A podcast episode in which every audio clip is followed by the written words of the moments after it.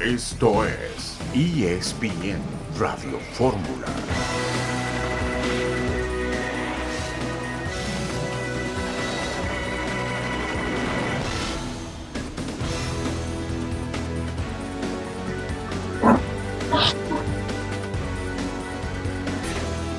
Un saludo en este miércoles 21 de junio de 2023.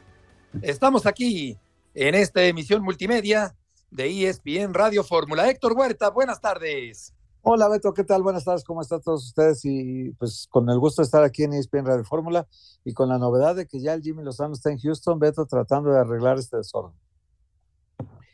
Correcto, no es cualquier desorden, va a tardar en intentar recomponer a esta selección mexicana, Jaime Lozano. Por otra parte, Jardinés será presentado ya en unos instantes como técnico del América. Hablaremos con Luis Miguel Salvador. Jorge Pietrasanta, buenas tardes. Hola, mi querido Beto, ¿cómo estás? Un saludo para todos, también para, para Héctor Huerta. Sí, lo que dices de Jardiné, pues eh, ya viendo ayer el partido que gana Rayados de Monterrey 1 por 0, este partido amistoso, eh, viéndolo desde un palco y, pues a trabajar porque porque el América arranca torneo, es el partido inaugural contra Juárez de la siguiente temporada ya el día 30. Correcto, brincó de la tierra de las tunas a la Sí, tierra sí. del asfalto y del tráfico y de la contaminación, que es la capital de la República Mexicana. Y por lo pronto este primer partido, como apunta Jorge, que pierde el conjunto del América ya con Jardiné prácticamente en funciones, Héctor, aunque claro, todavía está por ser presentado. A ver si no aplica la cábala Santiago Baños de que no iba a los partidos por cábala y ahora que sí fue, que estuvo ahí con Jardiné y perdieron, a lo mejor ya no vuelve a ir, Beto. Sí, podría, podría ser. Por lo pronto, pues el Monterrey, Fernando Ortiz, eh, le da un rozoncito al equipo anterior, Jorge, al conjunto del América. Sí, él sí ya sentado en la, en la banca con un equipo más completo, sí hay que señalar, eh, más completo que lo que pudo presentar el, el América, con muchos jóvenes. Se sigue hablando de posibilidades de llegada al equipo de las Águilas, todavía nada eh, concreto aún, como también se señala de, Chivas, que está también lo de Alexis Vega, que será evaluado, al parecer no va a arrancar el torneo Alexis Vega en la fecha 1. Entonces, pues a ver qué pasa también en Guadalajara, a ver a quién, a quién traen, porque lo de Alan Pulido, pues se sigue pujando entre, entre Chivas y Cruz Azul, a ver cuál se lo logra llevar, eh, porque pues él sigue en Kansas. Exactamente, Alexis Vega, como apunta Jorge, sigue sin ser evaluado médicamente. Uruguay derrota a Cuba en partido amistoso 2 por 0. Ecuador derrotó a Costa Rica 3 por 1. Bolivia y Chile empataron sin goles. La UEFA castigó a Mourinho, ya estaremos platicando de eso también.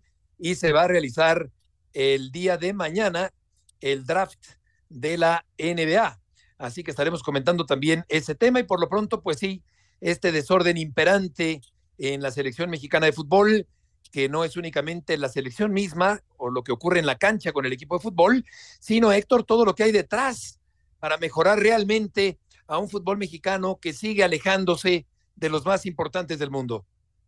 Sí, sabes que todo, todo esto tiene que ver también, Beto, con el asunto del el Jimmy Lozano, que podría ser una víctima más del estado de cosas, porque si no gana la Copa Oro, Beto, lo más probable es que no sea el, técnico titular de la selección mexicana para el Mundial. Y por lo tanto, ahí la única posibilidad que cabe de que siga trabajando en la estructura es que el técnico que llegue lo acepte como parte de su equipo técnico, de su cuerpo técnico, y que lo acepte como un auxiliar más en su trabajo. Porque si Jimmy Lozano, en cambio, gana la Copa Oro, lo cual no se ve tan fácil, eh, entonces ya habría una gran posibilidad de que se quedara él como técnico principal de México. Sí, es el riesgo del bomberazo, pero ojalá que sí. salga bien librado Jimmy Lozano, Jorge, con esta experiencia que tiene con la selección mexicana. Vamos a ir a una pausa y volveremos enseguida en ESPN Radio Fórmula.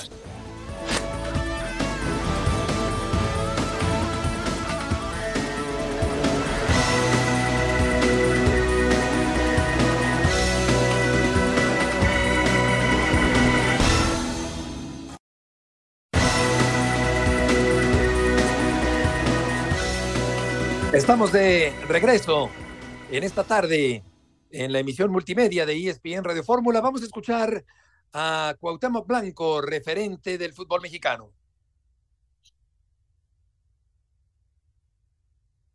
No tenemos todavía Cuauhtémoc. En un momento vamos a escuchar al Cuau, que siempre dice cosas eh, eh, que llaman la atención, que dan de qué hablar. Pero no sé si tengamos ya listo a Luis Miguel Salvador en la línea telefónica. Luis Miguel, nos da mucho gusto saludarte. ¿Cómo te va? ¿Qué tal, Beto? ¿Cómo estás? Muy buenas tardes. Un gusto saludarlos. Qué gusto, Luis Miguel, aquí con Héctor Huerta y con eh, Jorge Pietrasanta. Te leía en Twitter con algunas ideas muy interesantes, aportaciones con tu experiencia. ¿Nos puedes platicar qué sugerirías, Luis Miguel, para que en medio de esta tormenta, de este caos, pueda mejorar el fútbol mexicano? Antes que nada, muy buenas tardes a, a, Héctor y a Jorge. Y, bueno, sí, Beto, como mencionas. Igual, Luis Miguel. ¿Cómo están? Buenas tardes. Eh, yo, yo creo que ahorita estamos atravesando por un momento complicado, ¿no? A, nivel de selección, todo lo que ha pasado, ha entrado un nuevo comisionado y yo creo que hay puntos desde, ahora sí que desde mi humilde opinión, que se deberían de atacar o que deberían de analizarse, trabajarlos y, y revisarse muy a fondo, ¿no? Yo creo que en el tema deportivo, el que haya la posibilidad de una participación permanente de la selección mexicana en una Copa América, el tener ese roce con equipos sudamericanos que son los que tenemos en esta área y que los cuales podríamos eh, participar, incrementaría el nivel, el nivel a, a, nivel selecciones y de los jugadores mexicanos, ¿no? El que pueda haber participación en juegos amistosos con selecciones más importantes de otro nivel, eh, con lo que conlleva, ¿no? Hay yo creo que de repente hay sacrificios, hay temas que, que, se deben de poner deportivos sobre la mesa, buscando que esos partidos sean de otro nivel de, de, exigencia. Eh, yo creo que un punto, Beto, que para mí es bien importante, es que a nivel de jugadores, a nivel de selecciones, se recupere el derecho de pertenencia. ¿A qué me refiero? Que sea para todos los jugadores un orgullo, una, motivación, un, anhelo ser seleccionado nacional. Yo creo que hoy en día eh, es muy fácil llegar a la selección y a lo mejor por lo mismo de que es muy fácil, se ha perdido mucho eso, ¿no? Ese, ese arraigo, ese, ese, esas ganas de que te convoquen siempre, que, perdón por la palabra, y, y, lo dije en redes sociales, que si no te convocan, que el jugador se encabrone porque no lo, porque no lo están convocando, que le duela que no lo convocan, ¿no? Yo creo que hoy se ha, se ha, perdido mucho, mucho, mucho eso, ¿no? O sea, no es una prioridad ser, ser seleccionado, se ve como una carga. A lo mejor eh, yo estoy, eh, no sé, tachado a la antigua, ¿no? Cuando a mí me tocó ser seleccionado, pues era, siempre estabas esperando la lista con emoción, te enojabas si no estabas, te exigías en los entrenamientos, en los partidos, buscabas el cómo regresar no te quejabas si ibas a un partido de Estados Unidos, o sea, eh, lo, veías como un objetivo en la carrera, ¿no? Hoy yo creo que se debe de, recuperar eh, eso. Y para mí otro punto bien importante, Beto, es que la Comisión de Selecciones Nacionales debe estar integrada no por dueños de equipos, debe estar integrada por presidentes deportivos o directores deportivos de equipos que ellos están en el día a día, que están acostumbrados a estar lidiando, a que están acostumbrados a estar cuestionando, debatiendo con el técnico el funcionamiento, las ideas, quién llega, quién se va, porque los dueños están en otras cosas, los dueños en la mayoría de los casos tienen sus empresas, tienen sus negocios que atender. Entonces, déjenselo a gente de fútbol que se pueda sentar con el director de selecciones nacionales a decidir, oye, este va a ser el técnico, por qué hacer el análisis, los pros, los contras, eh, y todo ese tipo de situaciones que enriquecerían la toma de, decisiones, ¿no? Digo, yo creo que eh, son algunas ideas que a mí, la verdad, este, las he pensado, como también los, las diferencias, o los malos entendidos que de repente puede haber con algún jugador o algunos jugadores, es a sanarlas a tiempo, o sea, tener una, una comunicación transparente, buscando ser propositivos, dejar un fuera, afuera a un lado los rencores, ¿no? O sea, yo creo que hay cosas que se pueden hacer de, de fondo, porque muchas veces nada más se hacen de forma, hay que hacerlas de fondo para buscar mejores resultados. Hola Luis Miguel, qué gusto saludarte. Oye, eh, una cuestión que, que, que, tal vez nosotros no, es, no hemos estado dimensionando es en un ambiente enrarecido como se llegó a la National League, porque realmente estaba enrarecido y porque realmente se supo que lo de Coca fue una imposición más que una designación. Eh, ¿De qué tamaño es ese fracaso contra Estados Unidos, ese 3-0, esa exhibición, esas expulsiones, esa respuesta del público de volver al grito homofóbico para que suspendieran el partido, eh, ese desenlace tan, tan feo como se vivió ese partido? ¿De qué tamaño es esa derrota que, que está sacudiendo la estructura del fútbol mexicano? ¿Qué tal, Héctor? Muy buenas tardes, gusto saludarte. Igualmente, Luis. Bueno, yo creo que es, es, un punto fundamental, ¿no? Fue un golpe durísimo. Es, eh, eh, ahora sí que fue, yo creo que el punto más bajo desde hace muchos años, eh, el resultado con Estados Unidos, ¿no? Y lo que tú mencionas, pues yo creo que lo que sucedió también fue la impotencia que se veía de, del equipo al no tener una reacción. Desgraciadamente, bueno, todos lo sabemos, el, el, el, el proceso de Diego Coca, y, quiero sí aclarar que a lo mejor Diego Coca es el menos culpable, pero también sabía en dónde se estaba metiendo. El cómo se dio el proceso fue un proceso que de la nada surgió Diego Coca, que las formas en que se dieron, eh, creo yo, generaron que ya llegara con un entorno hostil ya había un entorno hostil. De por sí ya la afición, ya el medio del fútbol venía arrastrando eh, que la cancelación del ascenso y el descenso, que lo que pasó en el Mundial. O sea, la afición, el entorno ya está, voy a llamarle, fastidiado de muchas situaciones que se han presentado. Se da el nombramiento de Coca con las formas que se dieron. Pues lógico, sentaron a Diego Coca en un barril de pólvora con una micha bien corta donde la paciencia no iba a existir de todo el entorno y que a la primera que hubiera una situación adversa y escandalosa como se presentó, eh, se iban a tomar decisiones. Entonces yo creo que lo que pasó con Estados Unidos ya fue la, eh, la crónica de una muerte anunciada, ¿no? Eh, de cómo inició este proceso, que nadie estaba contento, nadie nadie podría decir estuvo, oye, fue bien hecho, todo fue muy enrarecido y entonces ante esa eh, pobre exhibición, pues el nuevo comisionado de la selección mandó un mensaje de, creo yo, de querer cambiar las cosas. Nos, nos haces recordar a, García Márquez, ¿no, Jorge? Con, con crónica de una muerte anunciada. Era claro, que era, era, perdóname, perdóname, Beto. Saludarte también, eh, Luis Miguel. Bueno, tú, tú fuiste eh, presidente de un, un equipo que, que, que, hizo historia, ¿no? Los Rayados de Monterrey, pero que a su vez, y tú estabas en reuniones, a su vez, pues no era teniendo mucha fuerza y económica y muchas cosas, Monterrey no era del grupo de poder del, del, fútbol mexicano, vamos, de ninguno de los grupos. Tú, tú, después de haber estado en muchas de estas reuniones, ¿crees, porque hablabas hace unos momentos de, de un cambio de fondo, ¿crees que la llegada de Juan Carlos Rodríguez sea parte de cambio de fondo o será lo mismo? Mira, ¿qué tal? Perdón, Pietra, ¿cómo estás? Gusto en saludarte. Igualmente. Eh, pues lo que, lo que leo hasta ahorita parece ser que hay un cambio, se quiere hacer un cambio de fondo, ¿no? Porque si tú ves al, al comisionado de, la federación llega y, y, da un mensaje como lo dio de contundente, de mover una estructura, de, de, de, de, decir que no está de acuerdo con las formas como se están dando, pues ya te quiere, a mí me da a entender que, va por ese camino. Lógico, ahorita fue una, le quiero llamar, un momento donde todo el entorno se, se presentó para hacerlo.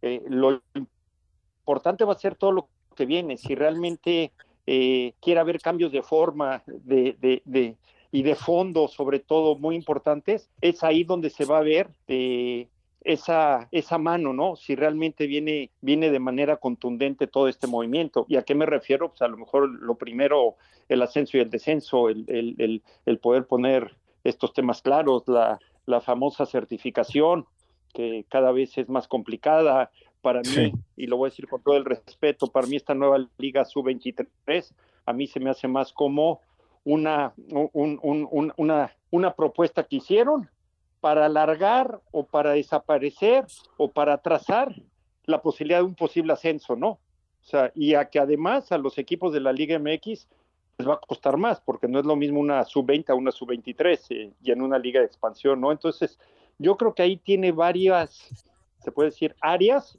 donde eh, vamos a ver, yo creo que poco a poco, eh, el, la forma o la manera que él quiere cambiar la estructura del fútbol mexicano y si lo logra, estoy seguro que se va a potencializar o el fútbol mexicano va a regresar a, a sus niveles y lo más importante, le va a regresar a la afición la credibilidad en el fútbol mexicano que hoy, hoy está muy golpeada. Totalmente. Luis Miguel, qué interesante escucharte. Eh, gracias por tus aportaciones en el programa del día de hoy.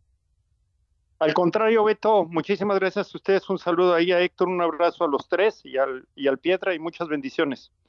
Igualmente, abrazo. Gracias, Luis Miguel. Un abrazo. Muy claro, Luis Miguel Salvador, en todo lo que opina en torno a la selección mexicana de fútbol. Y sí, efectivamente, la primera división se mantiene cerrada a piedra y lodo, blindada, sin dejar entrar a nadie en los próximos meses o años quizá.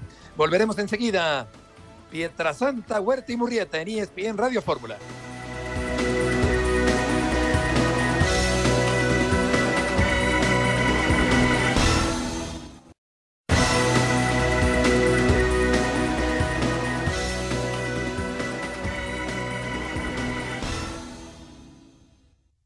que triste, creo que todos los mexicanos estamos tristes cómo está jugando la selección mexicana. No lo podemos permitir. Debe de llegar una persona que ponga orden, un entrenador que tenga este, pantalones para hablar fuerte con los, jugadores. Pero la verdad me da mucha tristeza. Necesitamos hombres en la selección de carácter, que luchen, que quieran a su país, que armen la camiseta. Se ha perdido eso eso creo que se ha perdido. Este, yo cuando jugaba pues, y había otros futbolistas, este, luchábamos por eso, por ese corazón, esos pantalones que teníamos y nos dolía perder, ¿no?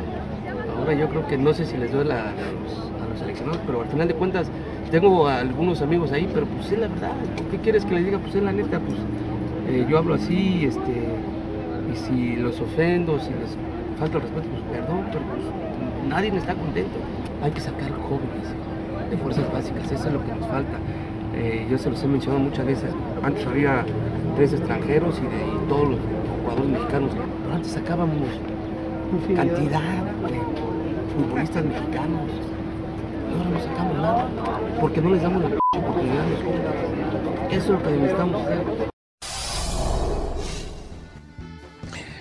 Cuauhtémoc Blanco se dice triste y Cuauhtémoc es una voz autorizada porque siempre mostró compromiso, carácter, personalidad. Nunca se achicó frente a ningún contrincante. Cuauhtémoc Blanco que habla sobre el momento crítico que atraviesa la selección mexicana de fútbol. Vamos a ir con Mauricio Imay porque tiene la información con respecto a la llegada del bombero, que ojalá se quede no únicamente por un corto tiempo, sino por un tiempo largo. Jaime Lozano, Mau, qué gusto saludarte. Igualmente, Beto. Buenas tardes, fuerte abrazo a todos. ¿Ahí me escucho, caballero? Perfectamente. Muy bien, muy bien. Perfecto, perfecto. Fuerte abrazo para todos. Me da mucho gusto saludarlos desde lo que es un horno llamado Houston 38 grados centígrados, los eh, jugadores todavía en tarde libre, eh, después de lo que, después de todo lo sucedido el fin de semana, rompieron concentración, tuvieron la tarde del lunes, eh, todo el martes y el miércoles libre, esto ya estaba establecido previo a lo que fueron los compromisos de Nations League, esto estaba hablado con la concentración, y reportarán a las 8 de la noche el día de hoy en el hotel de concentración para cenar ya de manera grupal. Y ahí sí ya tener el primer contacto grupal con eh, Jaime Lozano. Ya, ya tuvo Jaime Lozano, ayer llegó por la noche, ya tuvo el contacto de manera individual con algunos eh, futbolistas, pero de manera grupal el primer contacto será hoy por la noche. También se espera que en las próximas horas llegue Juan Carlos Rodríguez para hablar con los futbolistas, para hablar con el cuerpo técnico, para hacerles entender y dejarles muy claro cuál es el objetivo de este verano, también por supuesto para tocar lo sucedido en Nations League y, que se entienda que eso quedó atrás, cambiar el chip y entonces sí tratar de todos jalar para el mismo lado. Esto será en las próximas horas con el objetivo de tener buenos resultados en la Copa Oro. Oye, Mau, eh, si eh, Lozano no llegara a ganar la Copa Oro, lo cual puede pasar, eh, de todas maneras, existe una posibilidad, y qué tan grande, de que se quede como técnico titular de la selección mexicana.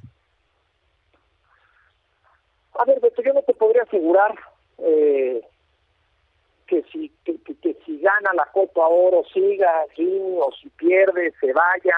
Yo hoy me voy a basar en lo que dijo Juan Carlos Rodríguez, que esto es solo un interinato. Y me voy a basar en eso por dos motivos. Primero, porque esta es selección mexicana. Y en selección mexicana a lo largo de los últimos años se toma una decisión el lunes, pero puede cambiar el miércoles y puede volver a cambiar el jueves. Y la segunda, porque Sabemos que en el proyecto de Juan Carlos Rodríguez no estaba como opción original la de Diego Coca, pero tampoco la de Jaime Lozano. Sí estaba, sí estaba el nombre de algún técnico mexicano. Veremos, veremos si en este proyecto al final logra quedarse Jaime Lozano. Él me parece que llega aquí con la idea y teniendo muy claro que es un técnico interino pero que a él le vendría muy bien ser campeón, sacar esto adelante y entonces sí dejar su nombre en la cabeza de Juan Carlos Rodríguez y de los dueños de los equipos del fútbol mexicano, pensando en un proyecto. Saludos, Mau, qué gusto otra vez hablar contigo. Oye, Mau, de lo que estás viendo ahorita en Houston, en el hotel, de, las veces que te tienes que cruzar con alguien de la de la mm, participación mexicana de los miembros de, a lo mejor de la directiva, miembros del cuerpo técnico, miembros de, los jugadores, del plantel. Eh, ¿Qué notas en el ambiente? ¿Qué, se ve diferente de lo que viste en Las Vegas? Híjole, Héctor, eh, te saludo con mucho gusto, te mando un fuerte abrazo. A ver, yo noto mayor tranquilidad. Eh, pero al final no sigo notando de incertidumbre. Hoy el grupo, eh, cuando hablo del grupo hablo no solo de los futbolistas, hablo de los futbolistas, del staff, de todos los que pertenecen a la selección mexicana de fútbol, lo que buscan son certezas. Creo que todos en algún momento de la vida hemos trabajado con incertidumbre y lo peor que hay es eso, la incertidumbre. El no saber hoy por hoy hacia dónde va el barco. ¿No? Sabemos que este barco zarpó en enero, después de lo que sucedió en la Copa del Mundo de Qatar. Pero zarpó con, con otro capitán y con otra tripulación. Hoy lo que quieren el grupo es saber hacia dónde va el rumbo, si es al derecho, a la derecha, a la izquierda, ciento y tantas millas náuticas, y con quién va a ese rumbo. ¿Por qué? Porque también el futbolista lo que sabe y lo que tiene es que pues, el técnico que llegó es de manera interina. Entonces yo sí te diría, noto mayor tranquilidad en el grupo, pero al mismo tiempo no deja de existir esa incertidumbre. Claro. Oye, eh, ¿es, ¿es cierto todo esto que se dijo en, en torno a que había seleccionados que supuestamente querían abandonar la concentración? Sí, sí, sí es cierto, Beto sí, sí hubo seleccionados que quisieron abandonar la concentración. El tema es que estos seleccionados nunca fueron de frente con los directivos y el cuerpo técnico de aquel momento. Yo lo llegué a hablar con el propio Duilio Lavino y a mí Duilio me dijo, yo sé quiénes son esos seleccionados, pero hasta el momento nadie ha venido a decirme yo no quiero ir o yo no voy a ir a Copa Oro. En el momento que algún jugador venga conmigo y lo platique, entonces tomaremos decisiones, se le da su boleto de avión y que le vaya muy bien. El domingo, cuando terminó el partido contra Panamá, dos o tres horas después, antes de que yo entrara al contacto con el fútbol picante, me di a la tarea de mandar un par de mensajes a la gente que estaba en el grupo y pregunté, ¿siguen todos los jugadores o sí se van a bajar algunos? Y me dijeron, ya tuvimos reunión con ellos y la respuesta es, seguimos y la única baja es Alexis Vega por lesión. Y aquí están. Fíjate. Aquí están Jorge, lo, que nos dice Mau. pero, pero reportarán a las 8 de la noche. O sea, estuvo a punto de haber un cisma. Yo digo, ¿con qué cara, con qué cara se iban a salir algunos después del fracaso de, de, la vergüenza del jueves anterior, Jorge? Sí, sí, sí. separando los casos, alguno que podría entender yo es el de el de Johan Vázquez, pero bueno, no se va a bajar nadie curiosamente, y estoy de acuerdo contigo, ¿eh? ¿Con qué cara? Curiosamente es uno de los hombres base de, de Jimmy Lozano para la medalla olímpica. Y además, mi, mi, mi querido Mau, te mando un abrazo, sabes, y te lo digo cada vez que te saludo, que te extraño y te extraño mucho. Bueno, aquí eh, se va a agregar otro también, el Piojo Alvarado, otro olímpico. Entonces, eh, hemos manejado mucho y lo, lo dijo Ibar y lo dijo La Bomba, es técnico interino, pero a mí me parece, Mauricio, curiosamente, este interino podría ser, o desde mi perspectiva lo es, con el técnico que más a gusto se pueden sentir la gran mayoría de los jugadores de la selección, ¿no? Sí, totalmente, totalmente, Pietro. Te lo dije hace rato y te lo repito, te dejo unos días y te metes en cada lío, yo también te extraño mucho, por todo lo que he leído. Bueno, este, sí, eh, sí, sí, la base, la base de esta selección, y me parece que también la decisión final de a quién poner de manera interina también va de la mano con eso, ¿no? El encontrar a alguien que haya trabajado con este grupo de futbolistas, y Jaime lo fue. Jaime trabajó con esta base de jugadores que terminaron consiguiendo la medalla de bronce con un muy buen trabajo en los Juegos Olímpicos de Tokio y entonces dicen pues vamos a hablarle a Jaime y Jaime evidentemente lo dijo hace unas semanas en una entrevista para Claro Sports, dijo yo para la selección mexicana me tiro de cabeza. Inclusive fue sabido por, por muchos que Jaime presentó un proyecto a la gestión anterior, le presentó un proyecto terminando Qatar para asumir él el resto desde que arrancó este año. Le dijeron, bueno, nos queda un minuto, Analizar, nosotros nosotros tenemos que seguir entrevistando otros otros candidatos. Pero bueno, pues aquí está, aquí está el grupo de la confianza de, de Jaime Lozano y a partir de mañana a las 8 de la mañana arrancará el trabajo en cancha. Como siempre, muy completa la información. Mauricio y May, Mau, gusto en saludarte, que te vaya muy bien. Abrazo fuerte, Beto, saludos para todos. Abrazo, Mau. Igualmente, buenas tardes. Mauricio y May cubriendo a la desastrada selección mexicana, decepción mexicana. Vamos a ir a una pausa y volveremos enseguida en esta tarde de miércoles hablaremos con César Caballero sobre la presentación del señor Jardiné con el América.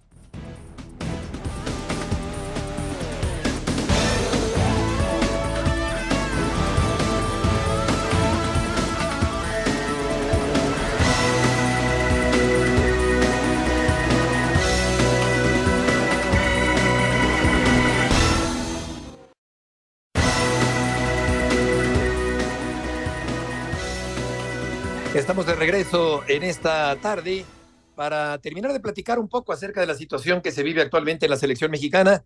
Pues sí, caótica, con muchos problemas, con un entrenador emergente que llega eh, de última hora para tratar de que la selección haga un papel más decoroso en la Copa Oro.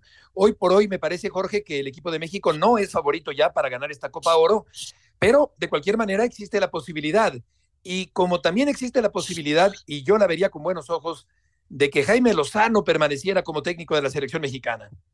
Sí, porque, porque es lo que pretende él. Yo creo que para, para la opinión en general ha caído bien la llegada de Jimmy Lozano. Es una nueva esperanza, un aliciente, como, como he comentado ya desde, desde que conocimos la llegada de Jimmy Lozano, pero, pero sí será necesario que, pues que, que, que, que además de jugar bien, sobre todo gane la Copa Oro. Yo creo que de esa manera eh, terminaría de convencer a todos de que él es el que debe continuar en el proceso. Y mira que yo hablaba sí guardadas las diferencias, y hace rato con Héctor Huerta en fútbol picante también, pues lo que sucedió eh, con, España, con Luis de la Fuente, que, que lo conocían de categorías inferiores, finalmente le dan la selección mayor y ya ganó la Nations League, y sobre todo el caso de Scaloni, que sí rodeado de gente importante y más conocida que él como Walter Samuel, como Pablo Aymar, con la asesoría de, Menotti, pero, pero finalmente él dirigía categorías inferiores de selección y llegó a la selección mayor, se rodeó de gente importante y ya obtuvo Copa América y Copa del Mundo. Guardadas las diferencias, pero simplemente siguiendo un modelo como tal, pues yo creo que lo de Jimmy Lozano no estaría nada, pero nada descabellado.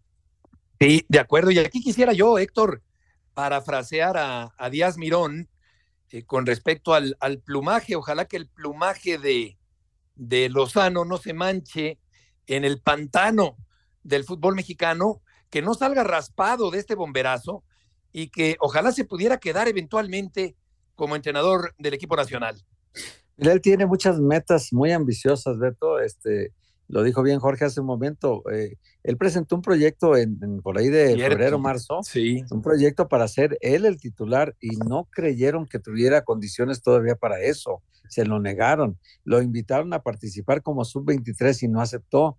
Él siempre dijo, yo quiero la opción en la grande porque esa es mi meta, su meta es a lo grande. Inclusive cuando estaba Gerardo Martino, él le pedía a John de Luisa, le pidió en su momento a Gerardo Torrado que lo incluyeran en el cuerpo técnico de, Gerardo Martino para aprender más, para estar ahí en el proceso del Mundial de Qatar.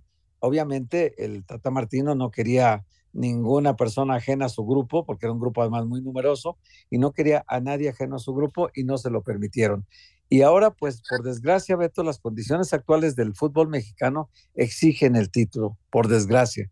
Y si no lo gana, y si no lo gana Jaime Lozano, van, va a haber muy pocas posibilidades de, de que lo dejen a él. Ayer hacíamos el ejercicio con un entrenador del fútbol mexicano, Beto, muy, muy conocido. Hacíamos el ejercicio de qué entrenadores podrían tomar a la selección nacional si no le va bien a Jaime Lozano. Y hacíamos una lista, ahí te van los nombres, ¿eh? para que... Ambriz. Con Jorge los analicemos rápidamente. Era Ambriz, Miguel Herrera y el, el, Tuca Ferretti. Eran como mexicanos, porque el Tuca Ferretti está naturalizado desde 1900 1989, me parece. Tiene, bueno, tiene treinta y tantos años de mexicano, que no sé, es un dato que yo no sabía. Entonces, el Tuca Ferretti, eh, Miguel, Miguel Herrera y también dijimos Nacho Ambriz. Y de los extranjeros estaban Antonio Mohamed y Guillermo Almada. Hoy creo que las condiciones no están dadas para que sea otro extranjero. De plano, no están dadas. Sí, Descartaríamos entonces a Almada y a, y a Mohamed. Y quedarían eh, uno porque ya lleva tantísimos años en México como el Tuca, Miguel Herrera y te el otro Ignacio Ambriz. Y ahí ya a ver cómo sería el criterio de selección, porque si es por títulos, pues el Tuca les gana de calle, ¿no? A los dos. A los dos puntos no suman los títulos del Tuca Ferretti. Entonces, ahí sí, la, directiva de la federación y Juan Carlos eh, Rodríguez, el comisionado, se verían en la situación de qué criterio va a ser el que impere para elegir al técnico nacional. Está muy interesante este ejercicio. ¿eh? Muy interesante, muy interesante, es cierto, eh, y, es un tema que puede volver a cobrar vigencia dentro de pocos días, dependiendo de lo que pase con Lozano. Por lo pronto, eh, se saca la, rifa del Tigre, eh, mal momento para llegar, pero la, la, oportunidad la pintan calva y una pequeña concesión dentro del reino del malinchismo que le den la selección por fin, aunque sea un ratito, ojalá que no sea tan corto el tiempo, a Jaime Lozano. Y hablando de entrenadores, ya está el señor Jardiné con el América. César, gusto en saludarte. Hola Beto, ¿cómo te va? Qué gusto saludarte. Estamos ya instalados en la sala de prensa del Club América, donde en cualquier momento va a iniciar la conferencia de prensa en la que será presentado oficialmente Andrés Jardiné como técnico de las Águilas. Ya sabemos que el brasileño ya tuvo contacto con la plantilla, estuvo en los partidos en Estados Unidos frente a Toluca y Monterrey, sin embargo apenas va a ser presentado hoy ante los medios de comunicación y muy probablemente ya en el próximo partido amistoso frente a Cruz Azul lo veamos sentado en el banquillo de las Águilas. Una conferencia de prensa que va a estar encabezada por Santiago Baños, el presidente deportivo del club, obviamente Andrés Jardinet, pero también va a estar acompañado por su cuerpo técnico, sus asistentes Paulo Víctor Rodríguez y Carlos Eduardo Brezán, al que es bien conocido como Dudu, mientras que su preparador físico Mario Felipe Pérez también estará presente. Todo el grupo de trabajo estará aquí en la sala de prensa para poder conocerlos, para poder saber sus primeras impresiones de esta etapa que están a punto de comenzar de manera oficial con las Águilas del la América. En más de 100 años es apenas el tercer técnico brasileño en la historia del conjunto del América. Vamos a escuchar precisamente las eh, palabras de Jardiné, el técnico del conjunto capitalino. Eh, la primera vez que pisé en Azteca me, me quedé emocionado por, por regresar en el tiempo, estar allí donde Brasil conquista una copa que fue marcante a todo el pueblo brasileño, eh, la Copa de Pelé, la copa tal vez de la mayor selección de, de la historia. Eh, por lo menos así consideramos en Brasil, es la, la selección que más nos identificamos en todos los tiempos. Eh, un estadio con mucha historia, es de, de, verdad un estadio imponente, muy grande, muy lindo.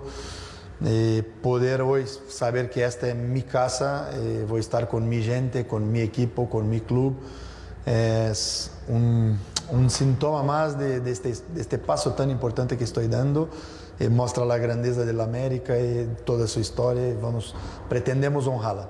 Fui siempre, por donde pasé, un entrenador muy ofensivo, un entrenador que buscaba tener, tener la equipo más ofensiva, el mejor ataque, la mejor defensa, la equipo protagonista, un equipo que, que busca el ataque el tiempo todo. Es así que me identifico, fui criado con, con, este, con este DNA, con esta identidad que en Brasil fue muy fácil establecer esto porque es la selección que, que normalmente tiene grandes jugadores y tiene la condición de, de jugar de esta forma. Entonces cuando eh, viene el, convite de América, pensé de cara que es un club que tiene una identificación muy grande por tener exactamente este estilo y, pretendo seguir ya por un camino que América viene muy bien pero hacer de alguna forma dar un, dos pasos a frente para al final lograrnos los títulos que queremos. Cuando hablé sobre América, hablé de corazón porque eh, para mí es un equipo que viene haciendo algún tiempo por merecer un título, por las formas que juega, por la coraje que tiene, la equipo que se mete a frente, donde juega, con grandísimos jugadores, de verdad tiene un elenco y un equipo impresionante. El señor Jardinel, técnico del América, brasileño, será presentado en un ratito más. Mencionaba César la final del 70. Eh, hoy es 21 de junio, pues fue el 21 de junio de 70. Hoy, hace 53 años a esta hora, estaba todo el pueblo de México entregado al equipo brasileño, el campeón y ganador para siempre de la Copa Jules Rimet. ¿Quiere César decir algo más? Sí, Beto, finalmente comentar que Jardine va a empezar con el handicap en contra de que no tiene a la plantilla completa, prácticamente la mitad de su plantel está con selecciones, apenas se va a incorporar, sin embargo, bueno, tendrá que encontrar la manera de presentar un equipo competitivo porque hay que recordar que la América abre el torneo el próximo 30 de junio frente a los Bravos de Juárez. Vamos a ver qué es lo que puede hacer Jardine, poco a poco se van a ir reincorporando los jugadores y tendrá uno de los mejores planteles de la Liga MX a su disposición. ¿Hay mucha prensa ahí, César, para, para la conferencia? Bastante, veo la sala de prensa bastante llena, ya sabemos, fotógrafos, reporteros, camarógrafos, todos los colegas que estamos aquí listos para cubrir esta presentación, donde seguramente podremos cuestionar varias situaciones al técnico brasileño. César, muchas gracias por la información. Saludos.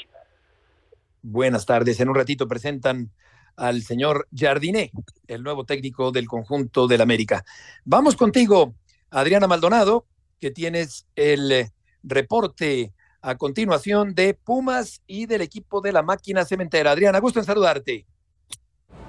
Saludos Beto, compañeros de ESPN Radio Fórmula, les mando un fuerte abrazo desde el Aeropuerto Internacional de la Ciudad de México, donde ya nos mantenemos a la espera del cuarto refuerzo del equipo de Cruz Azul de cara al inicio del torneo Apertura 2023. Se trata del colombiano Kevin Castaño, futbolista de 22 años de edad, proveniente de las Águilas Doradas de Antoquia, que llegará esta misma tarde a la Ciudad de México para someterse a los exámenes físicos y médicos y posteriormente ya firmar contrato como nuevo jugador de la máquina. Joven atacante que ha formado parte también de la selección nacional, recientemente tuvo participación con Colombia en la fecha FIFA, justo en el partido amistoso que tuvieron ante Alemania. Insisto, cuarto refuerzo para el equipo que dirige Ricardo El Tuca Ferretti y aún se mantienen a la espera de cerrar más fichajes de cara al siguiente torneo. En lo que respecta al equipo de los Pumas, nada más comentarles que hoy también se esperaba la llegada de Natán, Silva, este brasileño,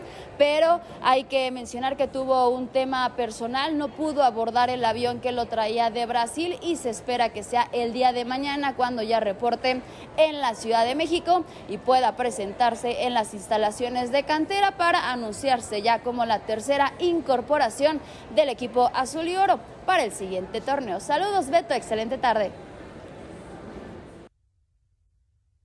Adriana, muchas gracias por la información. Javier Hernández se pierde el resto de la temporada del MLS, confirmó el Galaxy. El veterano Andrés Guardado renueva con el Betis por una temporada. El León dio a conocer la llegada de Federico Viñas como nuevo refuerzo, a pesar de que Viñas se lesionó la víspera. Manu, qué gusto saludarte allá en España. ¿Qué valor tiene, qué valor le darías al título de España en la Nations League? ¿Qué tal? ¿Cómo estáis? Pues el valor que tiene un título, pero en este caso un título menor, pero es un valor más anímico, más de curar heridas, más de confianza para el equipo de Luis de la Fuente que, que, que, de, cara al exterior, porque hay que reconocer que esta es la tercera edición, que la ganó Portugal, que la ganó Francia, y bueno, pues que España inscriba ahí su nombre no está nada mal si no pensamos en que con esto ya está todo solucionado, sino que es un paso más a, volver a una época buena del fútbol español y sobre todo de apoyo al, seleccionador que, como bien sabes, lleva cuatro partidos y ya en el segundo la mitad de la prensa española, ya sabes de dónde venimos y hacia dónde vamos en todo el mundo, en esto de los seleccionadores, quería echar a Luis de la Fuente. Bueno, pues se ganó la, la la Conference League y ahora parece que es el seleccionador que va a ser campeón del mundo a España. Vamos poco a poco, que esto no ha hecho más que empezar, pero insisto, hay que darle el valor de, anímico que, que, ofrece el título para el fútbol español. Hola Manu, qué gusto saludarte. Oye Manu, ¿y esta tendencia de Luis de la Fuente no es un poquito como la tendencia de Argentina con Scaloni, que también venía de divisiones menores y toma la selección mayor y le fue muy bien? O como en México estamos haciendo ahorita con Jaime Lozano, que sustituye a, a Diego Coca y también fue medallista olímpico en, en Tokio. Eh, esto de Luis de la Fuente, ¿es por ahí el camino? ¿Es, es, es, un poco imitando lo que hizo eh, Argentina o es una casualidad? No. no, ni siquiera es una casualidad, Héctor. Eh, yo siempre lo digo, si vamos repasando los seleccionadores españoles desde la época, pues, ¿qué te voy a decir yo? Pues casi casi desde, desde cuando le sustituye Emilio Santamaría de cara al Mundial 82, o luego eh, Miguel Muñoz, siempre han sido seleccionadores que han trabajado en la casa. Cuando digo la casa, digo la Federación Española de Fútbol. Seleccionadores que en algún momento antes o inmediatamente antes o anteriormente tuvieron eh, contacto con selecciones eh, inferiores del fútbol español. Ahí estuvo el caso de Lopetegui, ahí estuvo el caso de Del Bosque, ahí ha habido una serie de, incluso Luis Aragonés, que tenía mucho contacto con lo que era la federación. Es decir, en, España son ya muchos, muchos años donde el seleccionador se trata, no siempre se consigue, no siempre se consigue, pero se trata que, sea un seleccionador que conozca el, el fútbol español desde las categorías inferiores de la propia selección. Y en este caso, que mejor que Luis de la Fuente, que lo había ganado absolutamente todo, eh, plata en, los últimos Juegos Olímpicos y con las selecciones inferiores. No, no, no tiene nada, eh, de verdad que no tiene nada que ver con lo que ha pasado con, con Scaloni, el, el caso español. Pero, pero suena un muy buen modelo, es lo que comentábamos hace rato, Manu. Oye, eh, no tiene que ver el, el, tema de selección, pero sí me gustaría saber eh, por la cercanía que tienes, ¿cómo va lo de Ancelotti con la selección de Brasil? Pues este es, este es el, el, otro misterio del tira y afloja que intenta hacer la Federación Brasileña. Yo lo que conozco por parte de Ancelotti, su entorno más cercano, y por parte del Real Madrid, es que en ningún caso ha peligrado a partir de que el Real Madrid le confirma, porque era el Real Madrid el que tenía más dudas, que, Ancelotti nunca ha tenido dudas de su continuidad y así lo expresó, y así se enfadó en algunas ocasiones cuando le llegaba, eh, le filtraban desde las altas instancias de Valdebebas que en el Real Madrid había dudas de de si iba a cumplir su contrato o no. Lo de la Federación Brasileña, él lo dejó claro. Si el Real Madrid no me quiere, tendré la oportunidad de la Federación Brasileña, pero mientras el Madrid me quiera, yo no me voy a mover de aquí. Y eso es lo que sucede, que ha ido, pasando con los medios brasileños y con, con el propio presidente de la federación, que a medida que Ancelotti iba dando largas, ellos situaban un poquito más lejos la incorporación de Ancelotti. Se dijo que iba a ser ahora ya en junio, cuando Ancelotti dijo que no, se habló de enero, cuando Ancelotti ha dicho que no, se habla ya del año que viene. Veremos qué es lo que sucede. Eso sí, no me extrañaría ver a Ancelotti en Brasil cuando acabe el contrato con el Real Madrid, de la misma manera que digo que Ancelotti confesó y confesó en público y en privado, y sé de lo que hablo, que el Real Madrid sería su último equipo a entrenar. Eh, no sé si se refería a que se jubilaba o que no habría un club, sino que habría una selección. Pero, pero Ancelotti tiene ya ganas de, de parar y veremos qué es lo que sucede en un año, porque como él también dice, esto da muchas vueltas. Oye, eh, tenemos ya nada más un minuto, este, Manu. Rápidamente, nomás te pregunto lo de Andrés Guardado, ¿qué, ¿qué valor tiene que el Betty lo haya renovado un año más a los 36 de edad y cumpliendo 16 años en Europa? Pues que tiene el valor de líder. Yo siempre digo que en el PSV Eindhoven sigue su pintada en la entrada principal a las oficinas del Philips Stadium y que en el Betis le van a hacer exactamente lo mismo. Tiene el valor del líder que es en un equipo importante como es el Betis, donde Joaquín desaparece o, pasa a un segundo plano y va a coger el, ese relevo. Eh, yo creo que hay que darle mucho, mucho mérito a Andrés Guardado, a su seriedad, a su profesionalidad y a su, y a su talento futbolístico. Jugará más o menos esta temporada, pero que le renueven es señal de que en el Betis, como desde el primer día creen mucho en él, como capacidad de liderar un vestuario. Sí. Manu, muchas gracias por tus aportaciones el día de hoy. Un abrazo para todos. Igualmente, que te vaya muy bien. Ya son 11 los partidos ganados en línea de los rojos de Cincinnati en las ligas mayores. Estamos llegando al final del programa. Gracias por acompañarnos en este miércoles. Héctor, Jorge, buenas tardes. Que les vaya muy bien. Hasta mañana. Igualmente. Un abrazo. Buenas tardes.